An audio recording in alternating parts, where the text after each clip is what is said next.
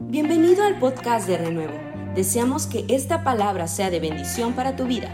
No olvides compartir este mensaje con alguien más. Renuevo es una gran familia, pero siempre hay lugar para uno más.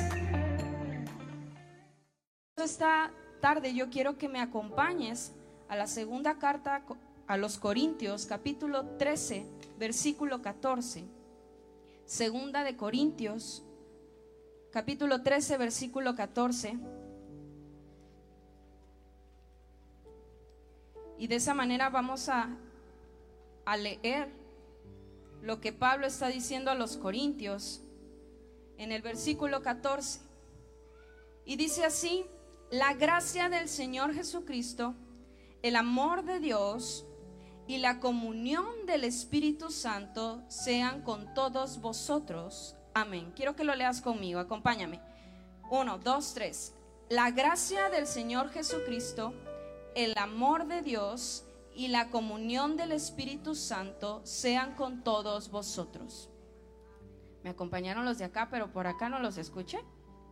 Vamos, dice, uno, dos, tres. La gracia del Señor Jesucristo, el amor de Dios y la comunión del Espíritu Santo sean con todos vosotros. Amén. Quizás para muchos de nosotros pudiera resultar sencillo identificarnos con la gracia del Hijo. Este pasaje dice que la gracia del Hijo. Y pudiera resultar sencillo, ¿por qué? Porque identificarse con Jesús es pensar en, fue como yo, se hizo carne, murió en una cruz y todos los días que tengo de vida, los treinta y tantos, cuarenta y tantos, cincuenta y tantos, han sido por gracia. Pero después sigue diciendo que el amor de Dios, muy probablemente también para algunos de nosotros resulte sencillo identificarse con la paternidad. Si tú en algún momento de tu vida tuviste alguna herida, pues va a costar un poco más de trabajo. Pero si tú tuviste la bendición de gozar de una buena paternidad, muy probablemente te sea sencillo identificarte con Jesús por su gracia, pero también con el Padre por su amor. Pero ¿qué pasa con lo último? Con la comunión del Espíritu Santo. Y esa es la pregunta que hoy yo quisiera hacerte en esta tarde. Que tú y yo pudiéramos mirar en nuestro interior qué tan indispensable es para nosotros vivir en la comunión con el Espíritu Santo. En no solo vivir de la gracia, sí Señor, gracias por este nuevo día. Y no solo vivir de tu amor, Señor, gracias Padre porque me amaste con amor eterno. Sino aprender también a vivir y dar pasos de, de vida llenos de la comunión del Espíritu Santo. Por ello es que hoy yo quiero que tú y yo podamos entender y descubrir cuáles son esas razones por las cuales debe ser indispensable para nosotros, los hijos de Dios, vivir en comunión con el Espíritu Santo. Estamos en un tiempo especial pidiendo al Espíritu Santo que nos llene. Y yo no sé tú, pero yo sí lo quiero. Yo quiero su presencia. Y por ello yo quiero invitarte que puedas tomar tu mano y con mucho respeto a la persona de al lado puedas poner su mano. Yo sé que estamos en eso de la sana distancia, pero en el nombre de Jesús, tú puedes poner tu mano y vamos a repartir presencia de Dios y vamos a decir al Señor, Señor, esta tarde, vamos, toma a alguien ahí, Señor, esta tarde, llénanos de tu espíritu. Espíritu Santo, hoy muévete, paséate en medio de nosotros y que la gracia y el amor que hoy tenemos se complemente con la comunión con tu Espíritu Santo. En el nombre de Jesús. Amén. Sabes, desde el principio el Espíritu Santo se movía. Génesis 1.2 dice que el Espíritu Santo se movía sobre la faz de la tierra. Y cuando tú y yo vemos al Espíritu Santo moviendo, nos damos cuenta, moviéndose, nos damos cuenta que entonces no aparece a partir del Nuevo Testamento, como algunos pudiéramos pensar, sino que el Espíritu Santo siempre ha existido. Pero lo más interesante y lo que más me apasiona es el hecho de saber que el Espíritu Santo ahora ya no nada más desea morar en la tierra, sino ahora desea morar en ti, desea morar en ti, desea morar en ti, desea morar en ti, desea morar en mí.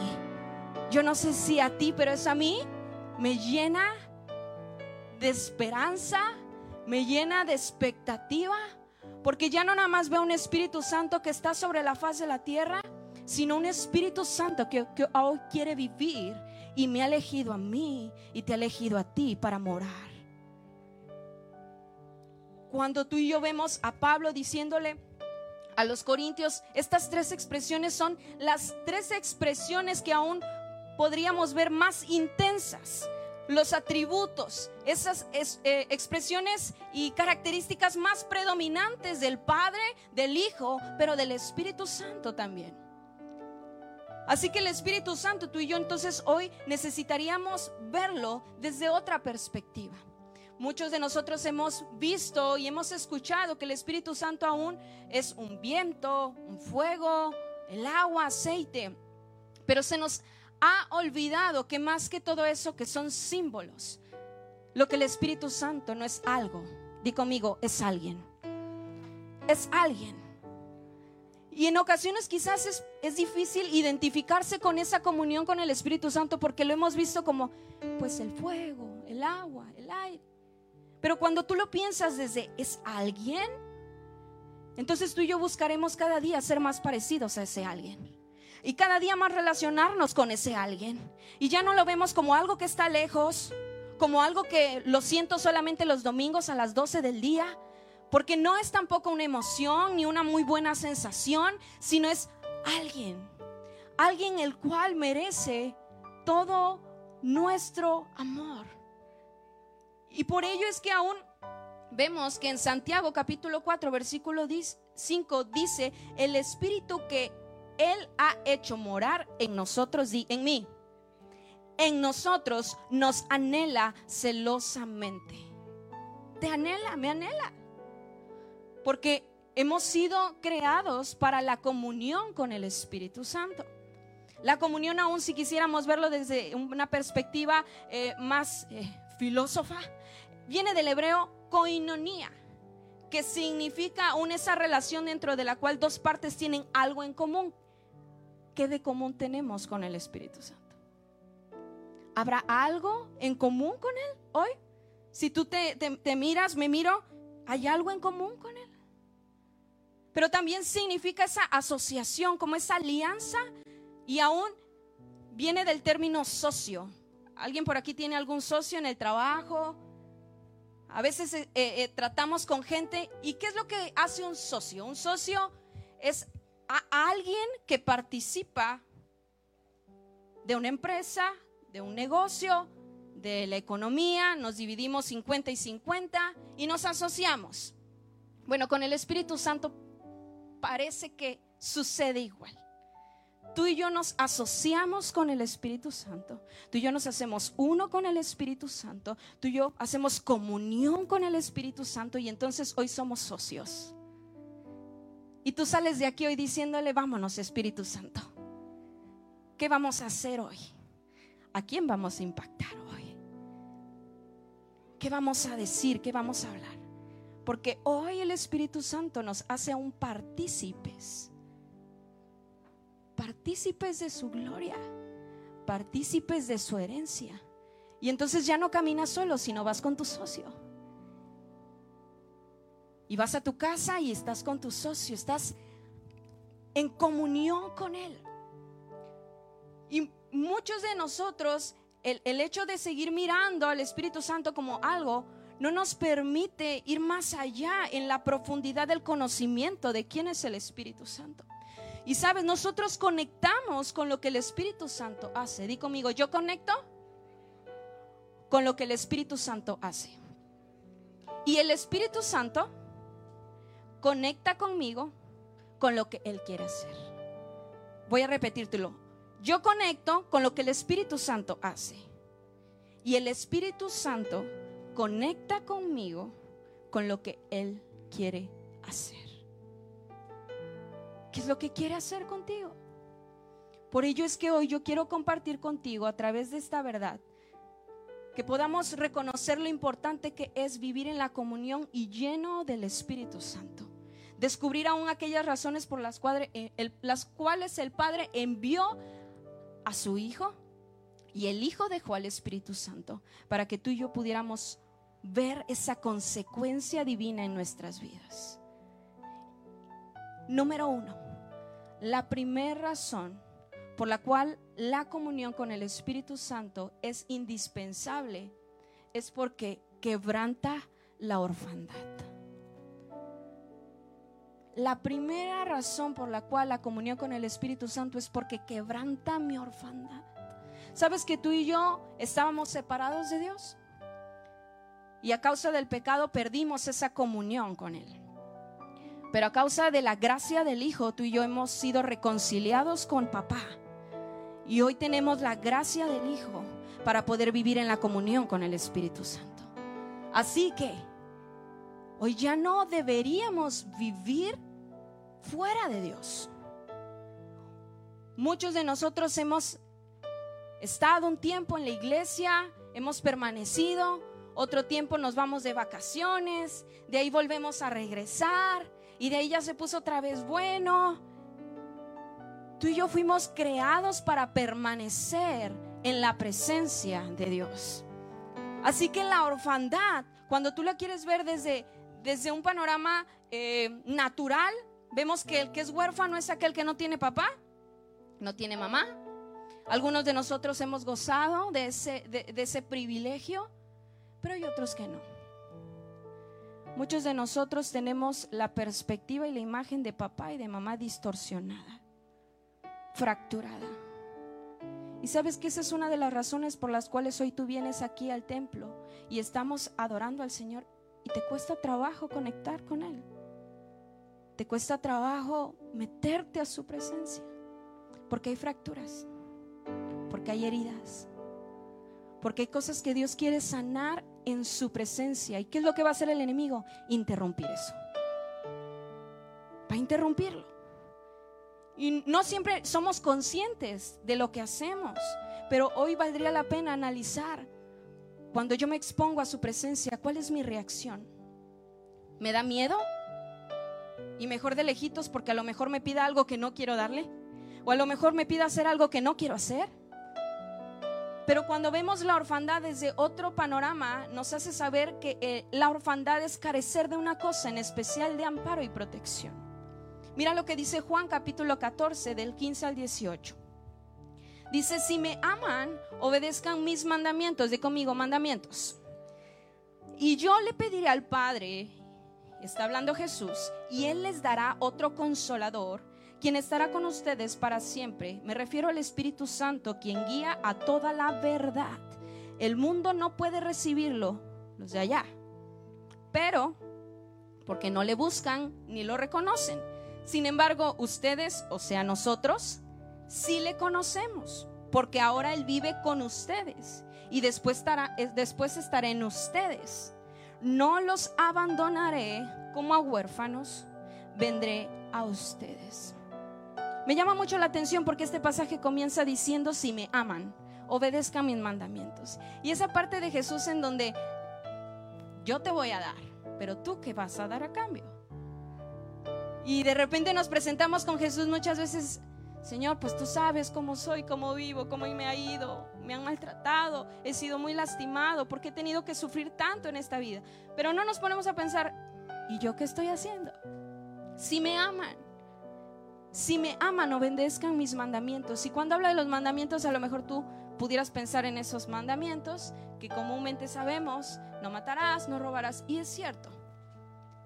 Pero más que el mandamiento, más que la ley, es aprender a vivir en Cristo y cerca de la cruz de Cristo, que es nuestro cimiento de fe.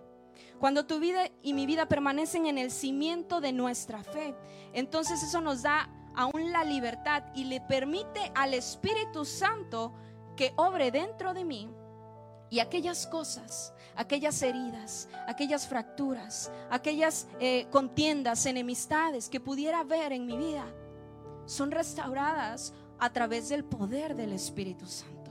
La misión de Jesús, ¿sabes que culminó cuando dejó el regalo del Espíritu Santo?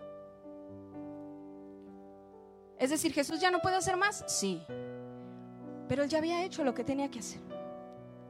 Y cuando nos deja el Espíritu Santo ese regalo, ese don es dado para nosotros sus hijos. Di conmigo, yo soy hijo. Yo tengo el Espíritu Santo. Jesús aún restablece esta relación y lo vemos en Romanos capítulo 8, versículo 15 y dice, pues no habéis recibido el espíritu de esclavitud para estar otra vez en temor, sino que habéis recibido el espíritu de adopción por el cual clamamos, Abba Padre. ¿Has tenido algún temor? ¿Alguna vez en la vida? Levántame tu mano por te estoy hablando solita. ¿Un temor? ¿Cuántos de aquí tememos a morir?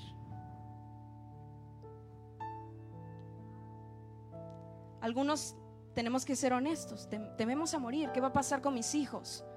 ¿Quién les va a dar comer? ¿Quién los va a sostener? No quiero que le pase lo mismo que me pasó a mí, que me dejaron, me, me abandonaron porque no se ha quebrantado la orfandad. Y seguimos creyendo que nosotros podemos más que Dios, que nosotros podemos cubrir esas carencias y necesidades, que nosotros podemos dar protección más que la que Dios puede dar, que es mejor vivir en esta tierra padeciendo problemas que estar en su gloria viéndole cara a cara. Hay muchos temores en nosotros que el Espíritu Santo quiere disipar y desarraigar de nuestro interior. Para que cuando tú vengas delante de Él te puedas presentar sin culpa y sin vergüenza y puedas decirle, papá, Abba Padre, te amo. Pero es necesario que el Espíritu Santo quebrante la orfandad que hay en nosotros, que de repente nos impide y nos limita poder vivir llenos del Espíritu Santo. Número dos, la segunda razón por la cual la comunión con el Espíritu Santo es indispensable es porque nos guía a toda la verdad. Repite conmigo, nos guía a toda la verdad. Algunas veces han dicho, nos guía a la verdad. Pero la palabra es bien clara porque dice, nos guía a toda, toda la verdad. Juan capítulo 16, versículo 13 y 14 dice, cuando venga el Espíritu de verdad, Él los guiará a toda la verdad. Él no hablará por su propia cuenta, sino que les dirá lo que ha oído y les contará lo que sucederá en el futuro. Me glorificará porque les contará todo lo que reciba de mí. ¿Qué tan sencillo nos resulta ser guiados? A mí no. Muchos de nosotros aprendimos a vivir como el llanero solitario. Nadie me manda, nadie me dice, yo hago lo que quiero. Y de repente podría yo identificarme más con los jóvenes porque en esa etapa en la de no nos gusta que nos digan nada que si ya sabemos que tenemos que recoger el cuarto, pues ¿para qué no los dicen? Ya sé que tengo que levantar mi cuarto. Y a veces como adultos no hubo alguien que nos instruyera a decir, hey, calmado, aquí no se hace lo que usted quiere. En esta casa se honra a sus papás. Y aquí usted va a escuchar. Y nada que me levanta la voz. ¿Hace falta papás así? Que no lo oigan los míos. Pero de repente es necesario que podamos volver a la instrucción porque sabes, una instrucción de Dios puede provocar el más grande milagro de tu vida. Es Dios dándole una instrucción a un Moisés diciéndole, usa tu vara y abre el mar. Es Dios diciéndole a un ciego, ve y lávate a tal lugar. ¿Por qué hasta allá si ahí tenía agüita? Pero una instrucción de Dios esa obediencia que aún se relaciona con nuestra voluntad. La verdad se relaciona con la voluntad de Dios. Y la voluntad de Dios añade dirección a nuestras vidas. Eso es algo que tú y yo necesitamos descubrir y, y llevárnoslos esta tarde porque la voluntad de Dios está relacionada 100% con la verdad que es Cristo. Y esa voluntad de Dios añade a nuestras vidas dirección. Hacia dónde ir, qué hacer, qué no hacer, qué decir, cómo pensar, cómo hablar pero es a través del Espíritu Santo que tú y yo podremos ser guiados a toda la verdad, no una parte de tu vida. Él conoce toda tu vida y Él quiere guiarte a todos los destinos de tu vida, a todos los lugares en donde desea llevarte, a todo el lugar en el que tú quieras ir. Él te va a guiar a todo lugar, a toda la verdad. Muchas veces pasamos por tanta confusión en nuestras vidas que nos lleva a vivir como las olas del mar. Y eso nos limita aún para poder experimentar la grandeza de Dios en nosotros al mirar su bondad, porque a lo mejor hoy se puso difícil la cosa, pero eso no me hace retroceder, sino que sigo caminando por encima de la tempestad, porque eso me va a fortalecer y eso me llena de fe y me llena de autoridad y me llena de esperanza, pero muchas veces le huimos a eso. ¿Cuándo tú y yo experimentaremos el poder de Dios? Si cuando viene el problema, echamos paso atrás en vez de enfrentarlo con el nombre de Cristo. El sufrimiento es algo que Dios va a usar para tu vida, para mi vida. Ay Dios, qué malo eres. No, mi hermano. Es porque el sufrimiento es la herramienta que muchas veces eh, Dios va a utilizar para acercarte a Él. Si todo nos fuera bien, tú y yo le buscaríamos. Si la vida fuera color rosa, le buscaríamos honestamente, no. Tenemos que ser honestos y francos delante de Dios. Pero de repente huimos. Y después estás en tu cama, en tu habitación, Señor, lléname de fe, dame fe. Señor, que crezca mi esperanza, que yo pueda confiar en ti. ¿Cómo va a crecer si cuando tú tienes la adversidad tú huyes? Es ahí cuando Dios desea agregar de su poder a nuestras vidas para poder caminar y no caminar solo, sino que Él irá con nosotros y nos llevará a toda la verdad. Salmo 143 dice, enséñame, y decía el salmista al Señor, enséñame a hacer tu voluntad, porque tú eres mi Dios, que tu buen espíritu me guíe por un terreno sin obstáculos. ¿Cuántos quisiéramos tropezar menos en la vida? Hay algunas cosas que podríamos evitarnos, ¿verdad? Hay algunos que ya la tropezamos. Pero decía mi abuelita, si ya la regaste, pues no la batas. Saludos a mi abuelita que literal me está viendo. O sea, si ya, si ya tropezamos, mi hermano, qué necesidad de seguir tropezando con el mismo palo. Es tiempo de regresar la dirección a Dios. Y yo no, yo no me dirijo, yo no me conduzco, yo no dirijo mi vida, sino dejo que el Espíritu Santo la dirija. Qué tan importante es para el ser humano vivir guiados por el Espíritu Santo que cuando Jesús está diciendo y hablando a los discípulos, le dicen, no se vayan, no se muevan de Jerusalén hasta que sean embestidos de poder. Qué tan importante es una instrucción de Dios. Si eran los discípulos, se habían caminado con Jesús. Es necesario aprender a vivir bajo la guianza del Espíritu Santo. Romanos 8, 26 y 27 dice, y de igual manera el Espíritu nos ayuda en nuestra debilidad.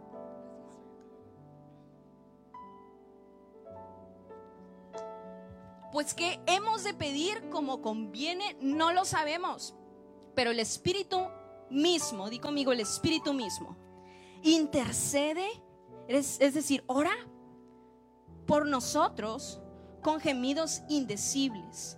Mas el que escudriña los corazones sabe cuál es la intención del Espíritu, porque conforme a la voluntad de Dios intercede por los santos. ¿Qué habremos de pedir como conviene? No lo sabemos, pero Él sí lo sabe. Y el Espíritu Santo ya está aquí y está ahí en ti. Y hoy quiere ayudarnos a vivir, no de una experiencia, no de, no de una buena sensación o sentimientos, sino llevarnos a vivir en toda la verdad. Que cuando tú tengas que tomar una decisión, estés tan en comunión con el Espíritu Santo que no haya mucho que pensarle. Y entonces tú digas, hey, esto es tuyo. Esto no proviene de ti. Esto no me pertenece. Yo sigo tu guianza. Número tres. La tercera razón por la cual la comunión con el Espíritu Santo es indispensable es porque nos llena de y con poder. Porque nos llena de y con poder. No es suficiente que tú y yo vivamos llenos de poder, porque ¿de qué nos serviría el poder si no sabemos qué hacer con ese poder? ¿De qué nos serviría tener todo lo que el Espíritu Santo nos quiere dar si tú y yo no sabríamos qué hacer con eso? Aún la misma palabra del Señor dice que Él nos da de acuerdo a lo que tú y yo sabremos administrar. No te va a dar más aún de lo que no puedas soportar. ¿Por qué? Porque Dios te conoce, Dios me conoce. Por eso es tan importante saber que la comunión con el Espíritu Santo, la cual hoy estamos llamando y anhelando con todo el corazón, nos llena de y con poder. Lo último que Jesús le dice a sus discípulos, y Lucas lo escribe en el 24:49, capítulo 24:49, dice, He aquí yo enviaré la promesa de mi Padre sobre vosotros, pero quedaos vosotros en la ciudad de Jerusalén hasta que sean investidos de poder de lo alto. ¿Qué es, una investidura? Algo que, que portamos, que podemos traer. ¿Qué pasaría si solamente fuéramos investidos? Cuando tú y yo cambiamos de ropa, ¿se va la investidura? Por eso es que tú y yo no podemos creer que algo puede servirme como para santificar la casa y que no pase nada aquí. ¿Qué pasa cuando lo quitan? Por eso vivimos en mala suerte, por eso todo está arruinado. Y muchos de repente pudiéramos considerar eso como una opción. Pero no, no es suficiente vivir investidos. Es necesario vivir en el Espíritu. El Espíritu Santo en mí, el Espíritu Santo en ti el Espíritu Santo que te inviste, te llena de poder, pero también el Espíritu que está con poder en ti. Ese es el Espíritu de Dios al cual hoy llamamos y al cual hoy deseamos que llene esta casa, que llene este lugar. El Espíritu Santo no solo fue enviado para estar con nosotros, sino en nosotros. Y esto lo dice en Juan 14, 17.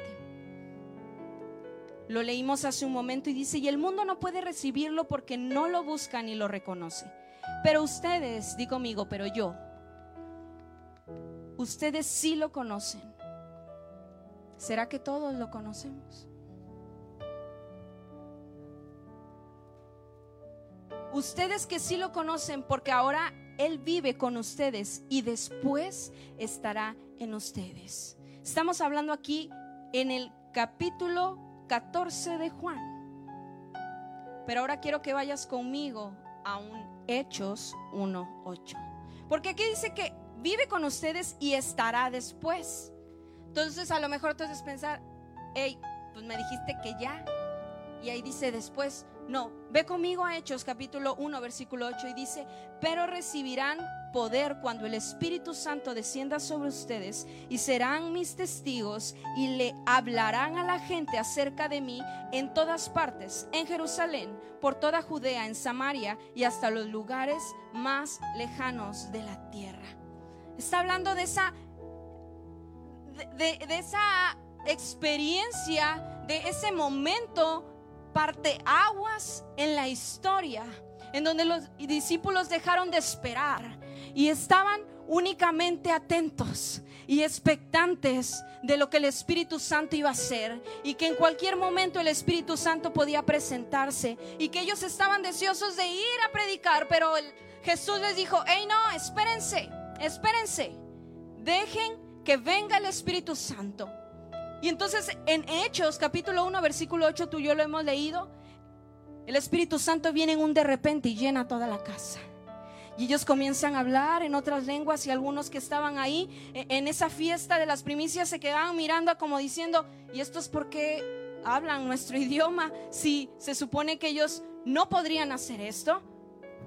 Y son llenos del Espíritu Santo. Y una de esas consecuencias de la llenura del Espíritu Santo es el hablar en otras lenguas.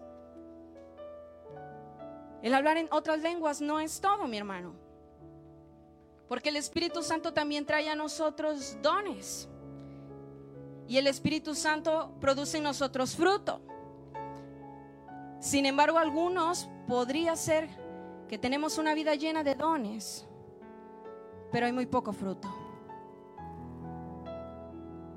Hay muy poco amor para mi esposo, para mi esposa, para mis hermanos, para mis padres, para el prójimo.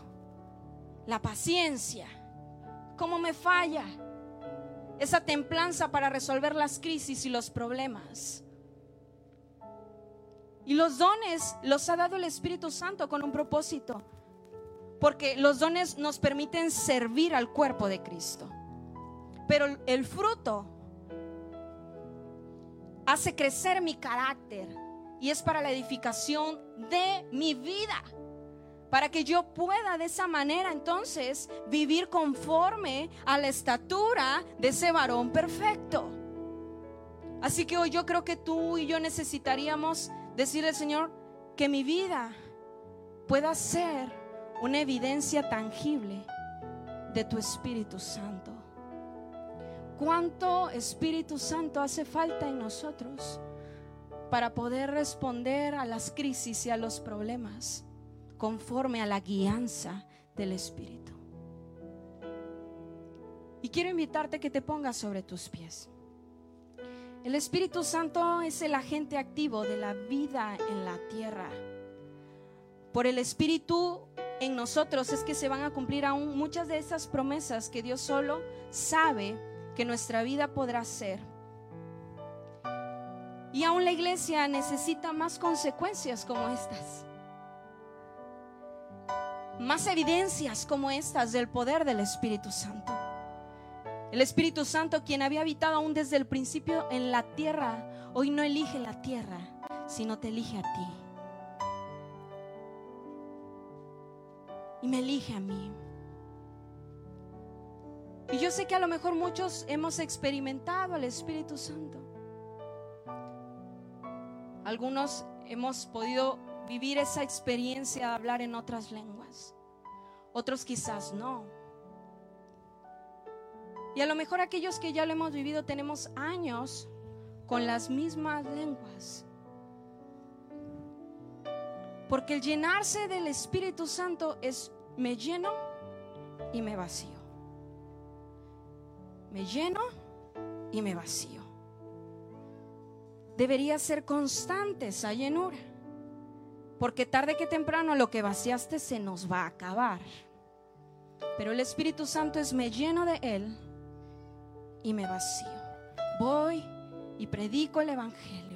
Voy y doy testimonio de quién es Dios para mi vida.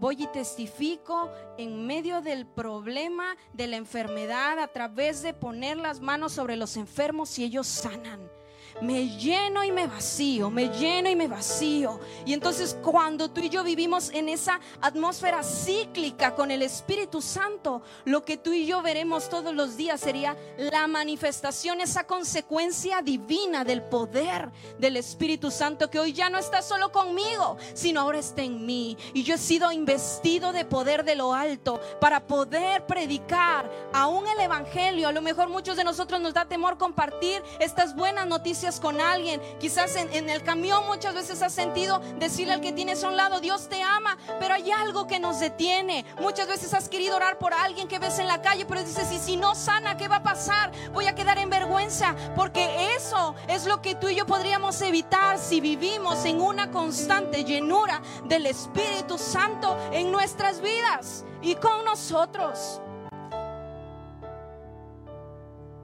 El Espíritu Santo no es algo que solamente utilizamos. Un ministro dijo, el Espíritu Santo no es algo que utilizar, es alguien a quien amar. Y yo deseo eso para mí. Que yo no solo utilice el Espíritu Santo, Señor, ayúdame a este problema. Que no solo lo use por conveniencia de ayúdame a salir de aquí porque no sé qué hacer sino que yo verdaderamente ame y me sea tan importante que se vuelva la persona más importante de mi vida. Porque me eligió a mí. Te eligió a ti. Hoy muchos de nuestros corazones tienen que sanar. Y si tú reconoces que hay verdad en esto que has escuchado esta tarde, yo quiero invitarte a que puedas dar un paso al frente y con toda la distancia que es necesario tener, puedas venir y puedas decirle, Señor, hoy quebranta la orfandad que me ha detenido, que me ha, me ha limitado para acercarme, para poder estar cerca de ti, para poder gozar de tu presencia. Y si tú estás ahí y hoy nos estás viendo, yo quiero invitarte a que puedas ahí en tu casa donde nos miras, decirle al Señor, Señor, quebranta la orfandad eso que me ha hecho vivir separado de ti. Llévame a conocer toda la verdad que tú tienes para mí y enséñame a vivir lleno de poder y con tu poder. Gracias por quedarte con nosotros hasta el final de este mensaje. Te esperamos en nuestro próximo podcast. Renuevo es una gran familia, pero siempre hay lugar para uno más. Bendiciones.